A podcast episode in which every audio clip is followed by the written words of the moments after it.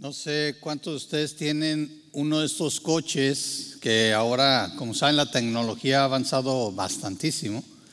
Y hay unos coches que tienen asistencia, le llaman para manejar, ¿verdad? Y va uno manejando y si lo trae uno activado y vas en tu carril y te empiezas a salir de tu carril, el coche comienza a vibrar, ¿verdad? Vas así manejando. Y, y si no haces algo, el coche solo voltea y se acomoda en la línea. ¿Verdad? Si han visto esos coches o por lo menos han oído de ellos, ¿verdad? Eh, la tecnología está muy avanzada, los coches ahora se detienen, si vas para atrás y pasa un carro, se frenan, eh, si viene alguien al frente ya lo están mejorando, ya puede detectar personas, este, puede detectar muchas cosas. Entonces llega, quieren llegar al punto de, los de que los coches se manejen solos. Sin embargo, por ahorita este, los coches, la mayoría del tiempo nosotros los controlamos. Pero sabes, hay esta asistencia porque es cierto que muchas veces muchos conductores sin querer, tal vez por distracción o por otra cosa, se salen de su carril y se pueden desviar. Sabes, eh, nosotros ahorita vimos un, un pequeño video hablando de la reforma. ¿Qué es la reforma? Bueno, precisamente cuando se habla de la reforma, específicamente de la reforma de la iglesia, Déjame te platico un poquito. Hace tiempo, sabemos, en el primer siglo se comenzó la iglesia con los apóstoles. Dios utilizó a doce y a un grupo un poquito más grande para comenzar lo que es la iglesia de Cristo. La iglesia siguió progresando pero, y siguió creciendo y siguió tomando forma. Sin embargo, como todos nosotros sabemos, cualquier cosa que cae en las manos del hombre, ¿qué pasa? Lo echamos a perder. Y la iglesia, la iglesia cristiana, se empezó a desviar y no tenía un mecanismo automático que le avisara, ¿sí? Que se estaba desviando. ¿Sabes? Eh, si tú empiezas a trazar una línea y tienes punto A aquí y punto B allá donde, donde está, por ejemplo, el, el sonido, allá atrás, pero si tú empiezas y te desvías un milímetro, de aquí a que llegas allá ya no es un milímetro, es una distancia más grande. La línea sigue siendo recta, pero con un ángulo que no te va a llevar al destino que tú quieres. Eso fue lo que le pasó a la iglesia, perdió el rumbo. Y hubo gente que se dio cuenta, gracias a Dios, hubo gente que vio que la iglesia se había desviado del camino que Dios había trazado a través de su palabra. Por eso se necesitó reformar la iglesia. Y quiero que notes algo. Esa era la iglesia que Cristo había establecido. Pero tenía que volver a su camino. Obviamente, al punto donde ya la iglesia estaba yendo para este lado y tenía que cambiar de rumbo, hubo personas que no quisieron. Hubo personas que estaban convencidas que donde iban era el camino correcto y así siguieron. Y otros que decidieron regresar al camino que Dios había trazado, empezaron a llamarles protestantes. ¿Sí? Qué interesante, ¿no? Pero viene de la iglesia que Dios había fundado. Fíjate, déjame te digo algo.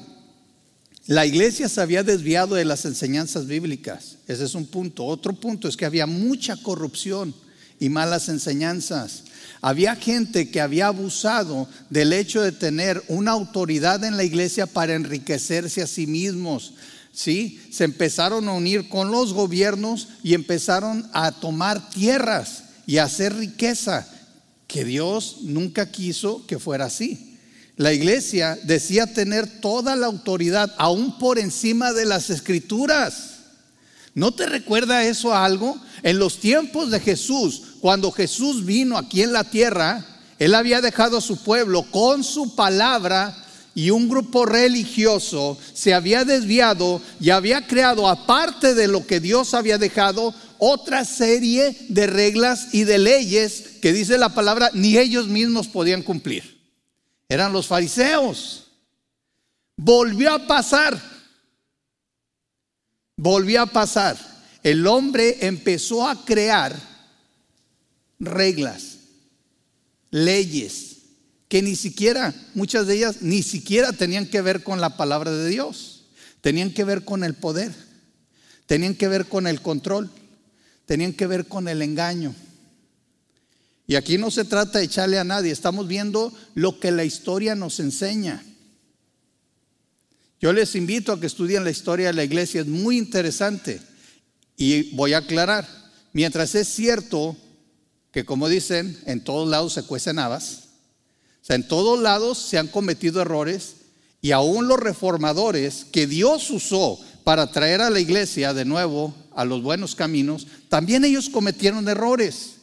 Entonces yo no voy a hablar aquí de santos, ¿ok? No, no se trata de exaltar al hombre. Se trata de ver que algo que Dios dirigió trajo buen fruto para la iglesia. Y por eso vamos a hablar hoy de cinco solas. ¿sí?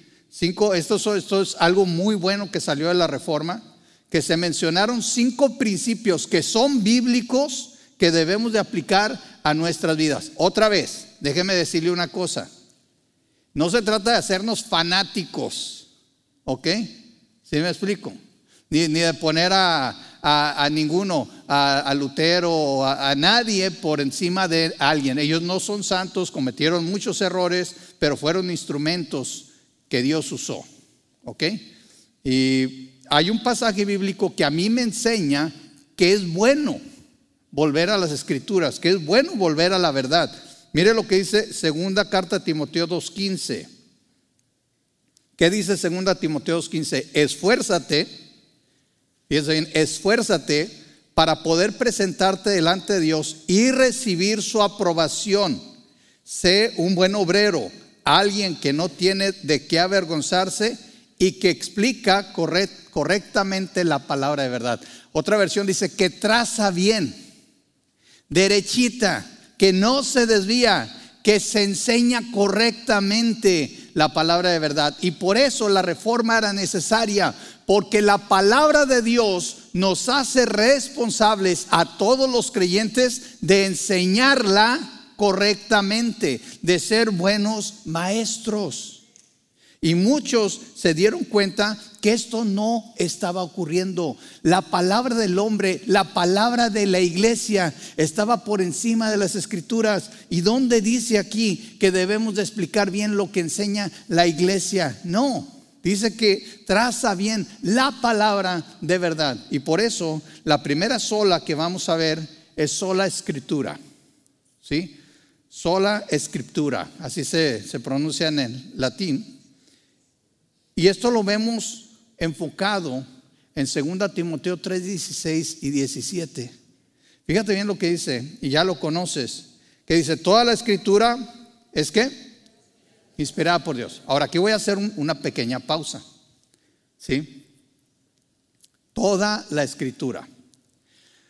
Nosotros, gracias a Dios, bueno, a veces no sé si, decir por gracias a Dios o, por malo, ni por bueno ni por malo, a veces no sé, tenemos acceso a muchos libros hoy en día. Tenemos acceso a muchas predicaciones. Tenemos acceso a muchas opiniones de creyentes también. Y tristemente hay personas que ponen esos libros por encima de las escrituras. Yo he hablado con gente y, le digo, es que la palabra de Dios dice, no hermano, pero es que fulanito en el libro dice así. Yo no digo que leer libros sea malo, yo tengo muchísimos libros, yo he leído muchos libros. Nada más en mi computadora tengo más de mil libros electrónicos. Y si va a mi casa, tengo librero ahí, tengo librero en mi oficina. Aquí es donde menos libros tengo, pero los traigo en el carro. Y le puedo abrir la cajuela y va a ver ahí una cosa así llena de libros. Y a veces ando leyendo y ando, me gusta leer. Pero estoy bien consciente que cualquier escritor que yo lea, por bueno que sea, se puede equivocar. Por mejor que explique, puede estar mal por más convencido que suene, puede estar erróneo. Porque lo único que es verdaderamente inspirado es que la palabra de Dios. No quiero decir, y no estoy hablando en contra de nadie, ¿sí? Los libros son buenos.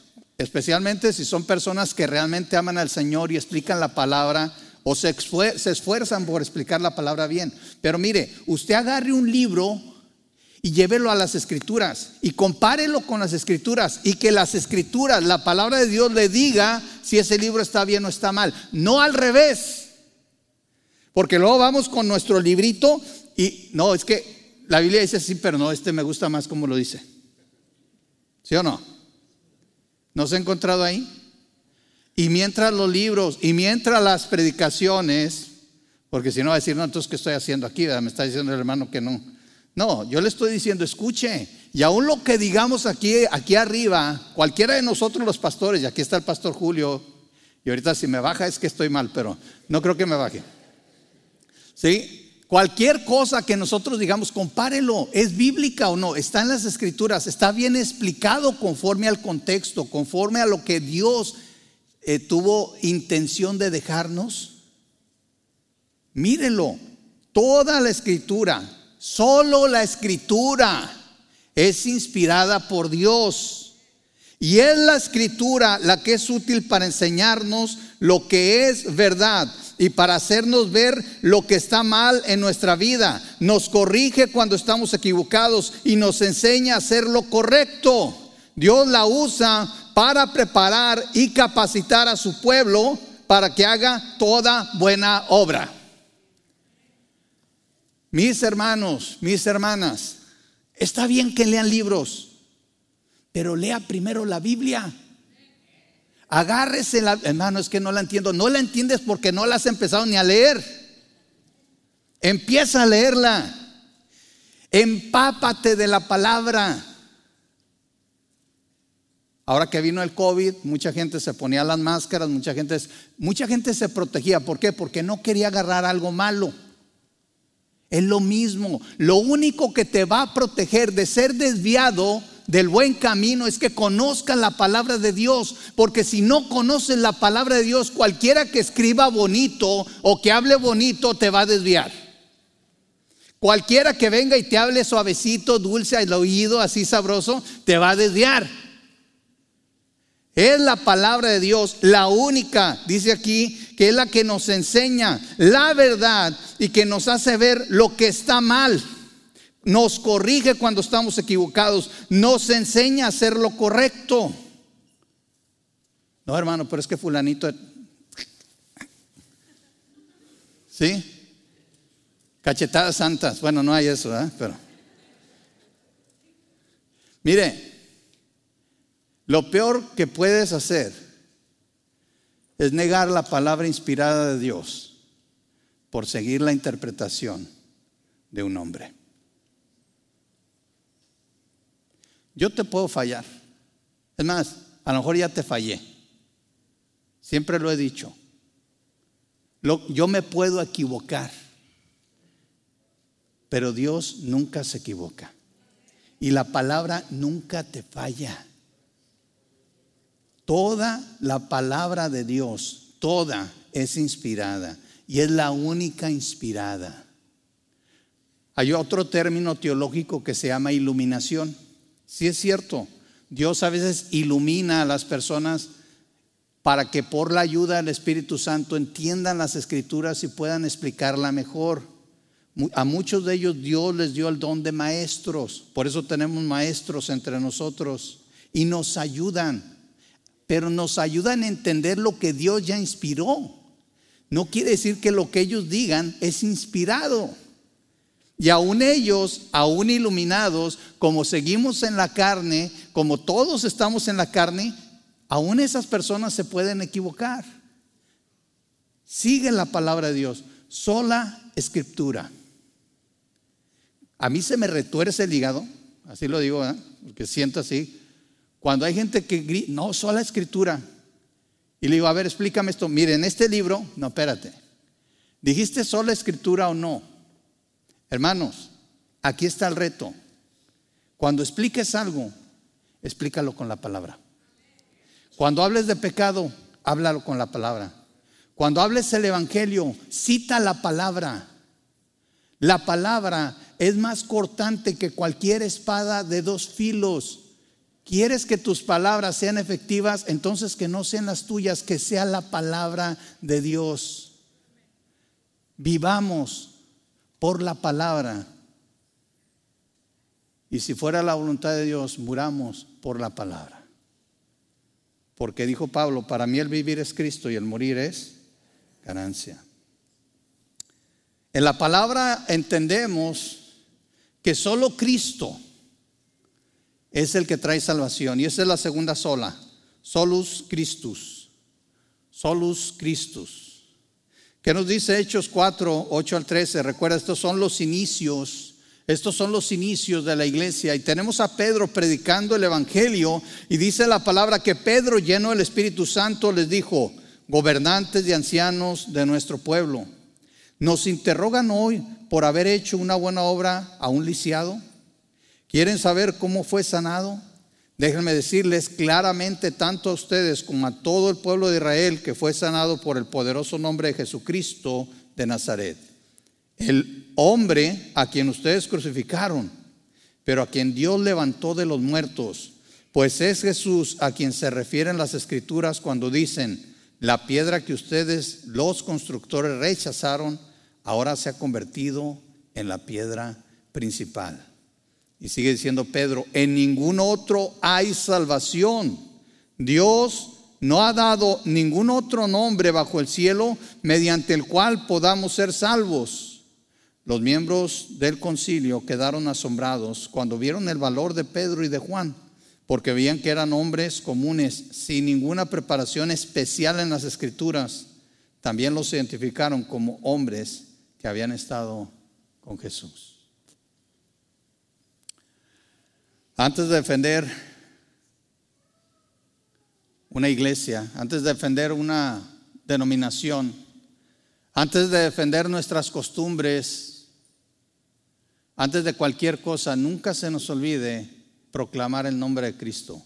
Si estamos hablando de que vamos a vivir por las escrituras, entonces el Evangelio nos dice la palabra de Dios que es dar el mensaje de salvación, que Cristo Jesús es el camino, Él es la verdad y Él es la vida. En ningún otro hay salvación, dijo el Pedro, en ningún otro hay salvación.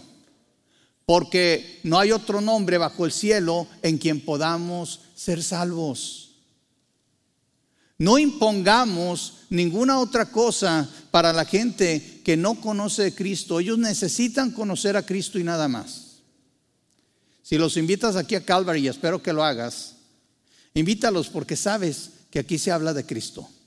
Porque sabes que aquí predicamos el Evangelio, el Evangelio que la Biblia enseña, que Cristo Jesús vino a este mundo a salvar a los pecadores, dijo Pablo, de los cuales yo soy el primero que no en ningún otro nombre hay salvación. La salvación no se encuentra en ninguna denominación. No se encuentra en ninguna iglesia. Me refiero a edificio. La salvación se encuentra en Cristo. ¿Fuiste salvo en Cristo? Espero que sí. ¿Sabes? Hay ocasiones que se confunde y se piensa que es la oración la que salva. La oración es una confesión. El camino es Cristo. El Salvador es Cristo.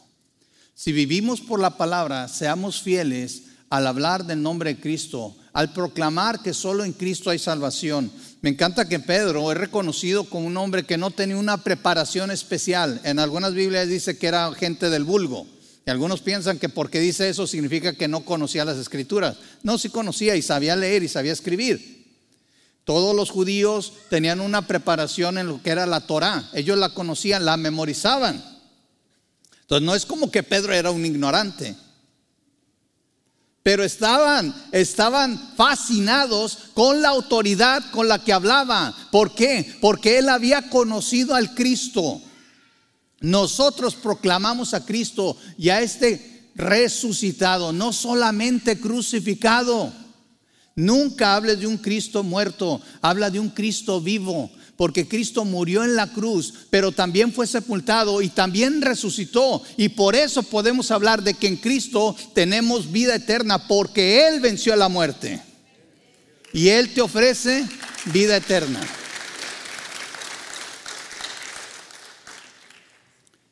Dice Pedro, a este al que ustedes crucificaron, imagínense, se las aventó así, ¿verdad?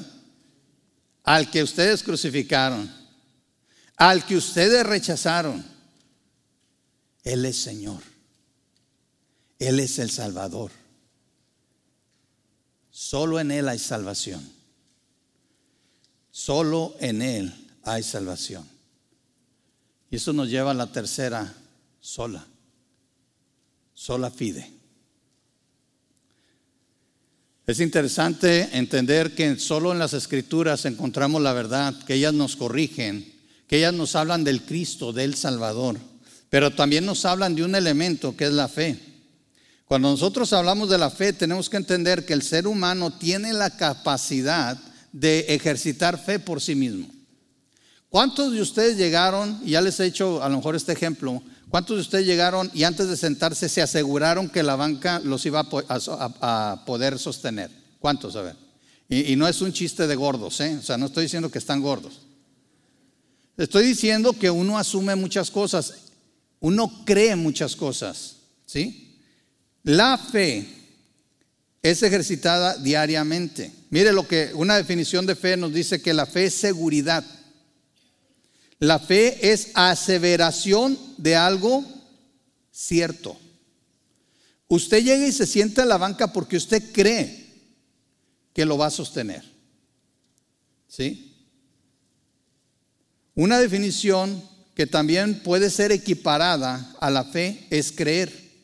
También el, diccionario de la Real Academia de la Lengua Española dice que creer es tener algo como cierto, sin conocer tal vez la manera directa o sin que esté comprobado o demostrado. Usted no llegó y probó la banca y brincó primero, a ver, ¿verdad que no? ¿O sí? Digo, a lo mejor sí hubo alguien, ¿verdad? Bueno, usted llega y se sienta. Igual yo en la mañana dije, voy a la iglesia, me subo a mi carro, le apachurra el botón pensando que va a prender, que va a encender. Yo creo que ese vehículo me puede llevar. Nosotros creemos muchas cosas todos los días. Podríamos decir que todos los días ejercitamos la fe. Así que hablando de la salvación, nuestra fe no es un mérito que aporte algo a nuestra salvación. Si nosotros tomamos la definición de fe, entendemos que la fe es simple y sencillamente la manera en que nosotros afirmamos o aseveramos que lo que la Biblia dice, que lo que Dios promete, que lo que Cristo hizo en la cruz es cierto y suficiente para nuestra salvación. Eso es fe. Fíjese bien. La fe no es un poder especial. Hay gente que dice, no, es que yo no tengo la misma fe que tú. Todos tenemos fe. La cuestión es, ¿le crees o no le crees a Dios? ¿Afirmas o no afirmas que lo que Dios dice es cierto? Eso es fe. La fe la tienes, pero no la ejercitas bien. No la depositas donde tienes que depositarla. Yo estoy seguro que el día que muera, voy con mi Señor. No por mí, ni porque mi fe sea más fuerte que la tuya es porque le creo, porque afirmo lo que Dios ha dicho. Hay gente que dice, no, es que no tuve suficiente fe. No se trata de cuánta fe. La Biblia nos dice, le dice el Señor Jesucristo, miren, si tuvieran fe, o sea, no es la cantidad, porque si tuvieran aunque sea así de fe, o sea, si de veras decidieran creerme, le dirían esta montaña, muévete y se movería. Claro, ahí el Señor Jesucristo está hablando con sus discípulos y no está diciendo que lo va a hacer. Es un ejemplo. A lo mejor hasta una hipérbole, una exageración. Pero de que Dios lo puede hacer, lo puede hacer. Fíjense bien lo que nos dice la Biblia acerca de la fe o del creer. Vamos a leer Juan 3, 17 al 21. Este, estos versículos de joven a mí me impactaron de una manera muy profunda. Porque nosotros siempre leemos Juan 3:16, porque de tal manera amó Dios al mundo, ¿verdad? Y dice, para que todo aquel que en él cree, y habla de creer, y está Jesús hablando con un maestro de la ley, con Nicodemo. Y desde el versículo 15, bueno, desde antes, está hablando de creer. Cree. Nicodemo, tú sabes, pero no crees. ¿Y qué le dice? Porque Dios no envió a su Hijo al mundo para condenar al mundo. Están equivocados. Hay gente que dice, no, es que Dios me va a mandar al infierno. Dios no manda a nadie al infierno. Cuando Adán pecó, Adán nos condenó a toditos. Nosotros sin Cristo vamos derecho al infierno. Dios no manda a nadie al infierno. ¿Sí? Por eso dice la palabra, Dios no envió a su Hijo al mundo para condenar al mundo. Más bien, sino para que el mundo sea salvo por medio de Él. Imagínate que estás en medio del mar ahogándote y alguien te avienta un salvavidas. Cristo es ese salvavidas de una humanidad que se estaba ahogando en su pecado y condenando por su maldad. No hay condenación, dice el versículo 18. No hay condenación para todo el que cree en Él, hablando de Cristo. Pero todo el que no cree en Él, fíjate bien, ya ha sido condenado. Sigue en su condenación por no haber creído en el único Hijo de Dios. Esta condenación se basa en este siguiente hecho. La luz de Dios llegó al mundo, pero la gente amó más la oscuridad que la luz porque sus acciones eran malvadas. Todos los que hacen el mal odian la luz y se niegan a acercarse a ella porque temen que sus pecados queden al descubierto. Pero los que hacen lo correcto se acercan a la luz para que otros puedan ver que están haciendo lo que Dios quiere. ¿Sabes por qué tú y yo venimos aquí a la, y espero que así sea? ¿Sabes por qué tú y yo venimos aquí a la iglesia? Porque queremos estar en la luz. Yo espero que no vengas para que Dios te quiera más, porque Dios no te puede querer más. Dios ya dio a su único hijo por ti. ¿Qué se compara a eso? ¿Cómo quieres que Dios te ame más? No se puede. Espero que no vengas para asegurar tu salvación, porque entonces quiere decir que no le has creído a Dios. Espero que vengas porque quieres acercarte a la luz, porque quieres hacer la voluntad de Dios, porque quieres estar donde su pueblo está, porque quieres ser de bendición a otros, porque quieres ser usado por Dios para hacer crecer a tus hermanos. Porque dice la palabra de Dios que Dios nos ha dado dones y talentos para la edificación de su iglesia, específicamente hablando de los dones espirituales. Tú estás aquí también para edificar a otros. Y otra cosa, cuando venimos a la luz, muchas veces nos damos cuenta de lo que está mal en nuestra vida. Espero que vengas con esa mentalidad. Señor, si hay algo más, si hay algo mal, muéstramelo. Si hay algo que quieras hacer, que yo haga, muéstramelo. Si hay alguien a quien tú quieras que yo bendiga, muéstramelo. Si puedo ser de bendición a otros, muéstramelo. Hay que creer lo que la Biblia dice. Hay que ejercitar nuestra fe. La fe es necesaria para la salvación, pero no aporta nada, solo afirma. Recuerda, tú no, tú no dices, bueno, eh, Señor, voy a ser bueno y voy a aportar mi fe para que me pueda salvar. No, no, no, no. Eso está mal. Eso es lo que mucha gente le llama sinergia. Y hay un malentendido ahorita, hay, hay una, una cuestión eh, de mal entendimiento de las escrituras, porque la Biblia habla claramente que necesitamos creer, que necesitamos, dice la palabra aceptar, confesar. Pero esa es una reacción, es una afirmación a lo que Dios ya ha hecho. Y es también parte de la obra del Espíritu Santo. En pocas palabras, mira, el Espíritu Santo lo que hace en nosotros es convencernos nos convence de pecado, nos convence de justicia, nos convence de juicio, nos ayuda a entender que la Biblia es la verdad. Y entonces nosotros en respuesta a todo eso afirmamos, decimos, sí, es cierto, creemos. Y podemos ahora afirmar lo que en un tiempo atrás no entendíamos y tal vez hasta negábamos. Y también tenemos que entender que es algo que Dios pide de nosotros. La fe es necesaria, creer es necesario, porque sin fe es imposible agradar a Dios. Pero sabes, podríamos creer todo lo que quisiéramos, pero es por la gracia de Dios que somos salvos. ¿Qué es la gracia? Y este es el, cuarto punto, sola gratia. Sola gratia, de las cinco solas, sola gratia, nos habla precisamente de que el regalo de Dios, Cristo Jesús, vino por gracia. Hay gente que piensa, es que Dios mandó a Cristo porque me quería tanto, porque no podía, hay un canto que dice, porque no se imaginó una eternidad sin mí. Qué egocéntrico, ¿no? Digo, si oye, ah, yo oí la primera vez el canto y la melodía está hermosa. Eh, y, luego llegué y dije, a, ver, espérame, espera, así como se oyó el, el frenido del carro. Ah, así como que, a ver, a ver, vamos a ver.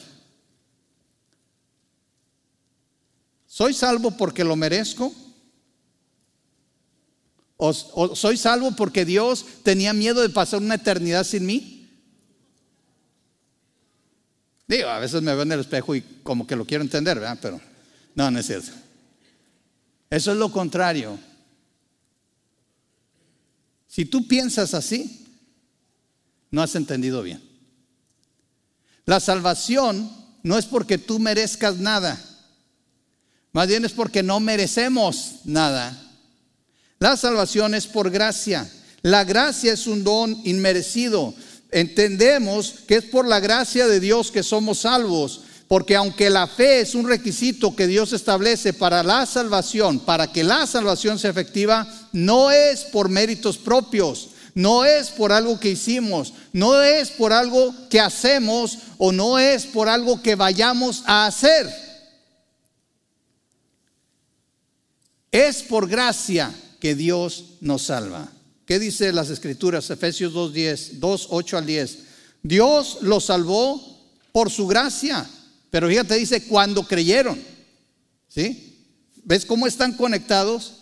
Pero si no hubiera gracia, aunque hubiéramos creído lo que hubiéramos creído, no hubiera habido salvación. ¿Sí lo ves? La fe sola no salva. La fe tiene que ser depositada en algo o en alguien y la depositamos, afirmamos lo que Dios dice, lo que Cristo hizo. El regalo de Dios para nuestra salvación fue nuestro Señor Jesucristo y lo dio gratis.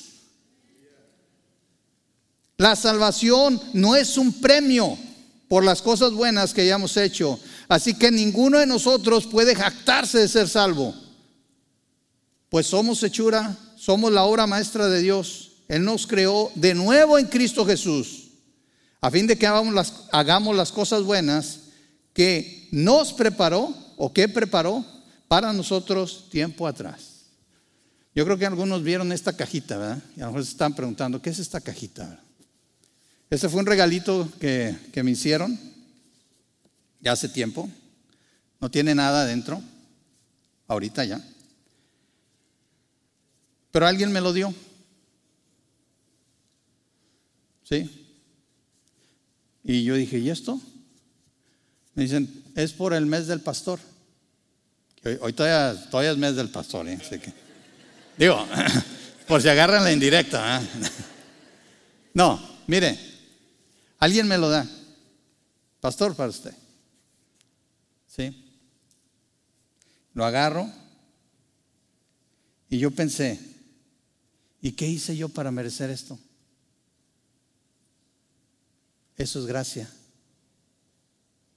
Ahora, me lo dieron, yo creí que me lo estaban dando, yo creí que era para mí, Yo creí que una vez que lo tomara era mi pertenencia, extendí las manos y lo tomé. Pero podemos decir que yo participé en este regalo, me costó a mí. No confundamos. Por fe estiré las manos y tomé algo que alguien más pagó, que alguien más compró, que alguien más, por amor, quiso darme. Imagínate que esto es la salvación. Y el Señor dice, ¿crees en mí? ¿Crees que yo te puedo salvar? ¿Crees que di a mi hijo para que tú pudieras tener salvación? Tómalo. Es gratis para ti, aunque a mi hijo le costó su vida. La única manera de que esto sea tuyo es que creas. Pero si Dios no extendiera el regalo, por más que creyeras, no podría ser salvo. Por eso la gracia de Dios es tan importante. Porque fue por gracia que Dios mandó a su Hijo a morir por ti y por mí. Fue por gracia que Jesucristo decidió entregar su vida, que dio su sangre en la cruz. Fue por gracia, un regalo inmerecido que tú y yo hoy, por haber creído, por haber afirmado lo que Dios dijo, podemos ser salvos. ¿Sí?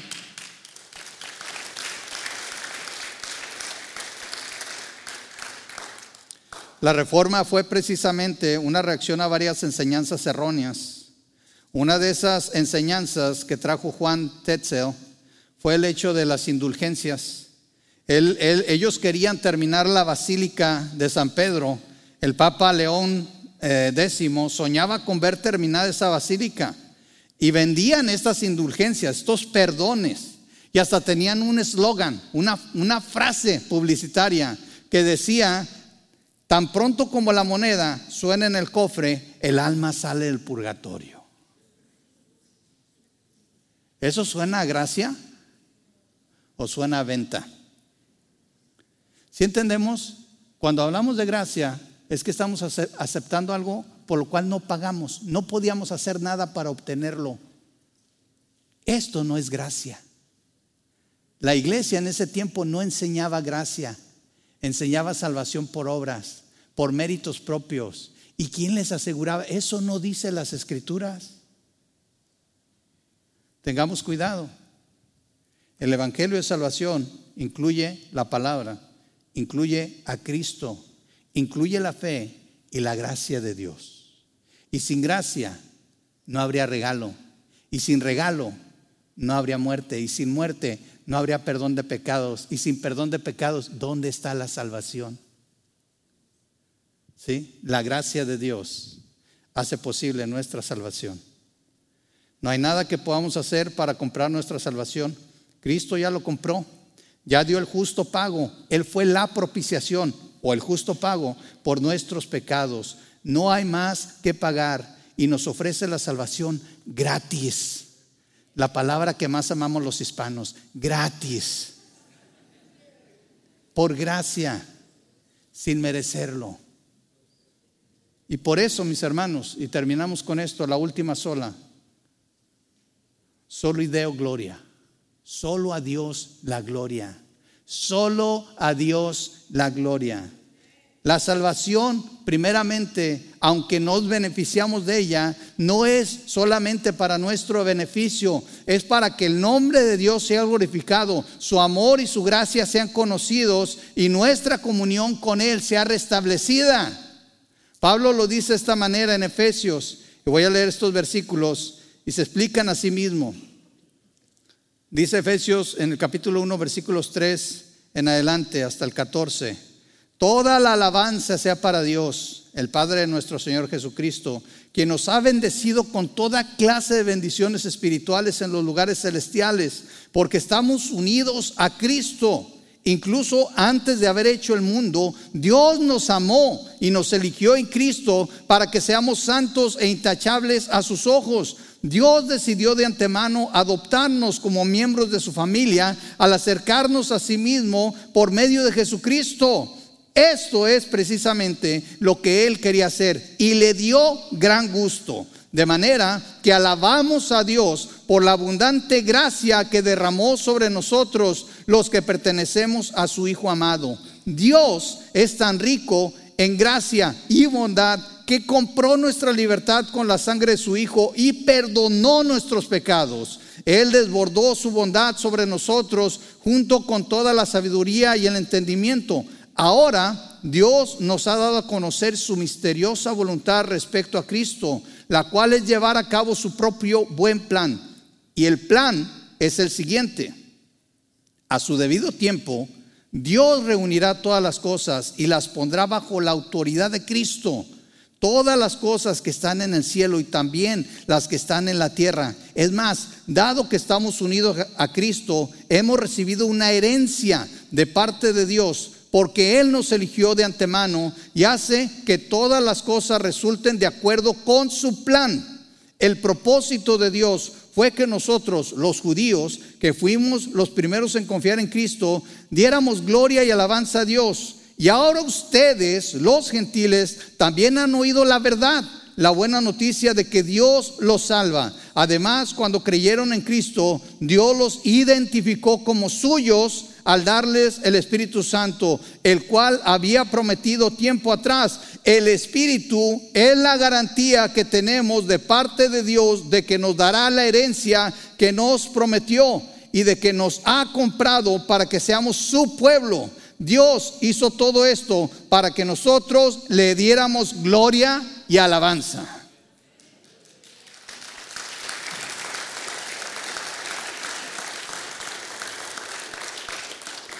Esa es palabra de Dios. No es por ti, no es para ti, es para la gloria de Dios. Y por eso también debemos de vivir para la gloria de Dios, para la alabanza de Dios. Mis hermanos, oyendo estas cinco solas, entendemos que si bien en la reforma también se cometieron muchos errores y que la gente que participó en ella no eran infalibles, podemos dar gracias a Dios que estas cinco solas son verdades que la Biblia respalda y que ayudaron a la iglesia a regresar al camino correcto. Vivamos bajo la palabra de Dios. ¿Sí? Reconozcamos a Cristo como el único que salva.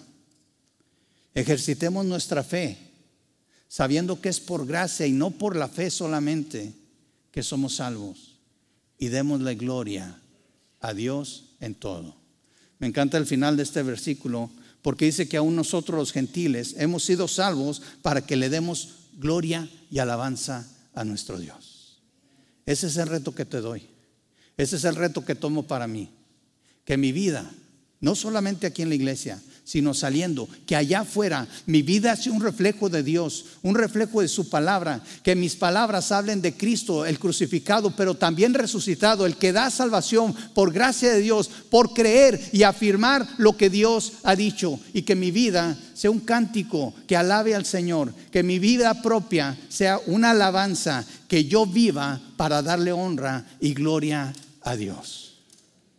Les invito a que oremos. Y quiero pedirles, quiero decirles que si hay algo que quieras traer delante de Dios, aquí va a estar abierto para que pases.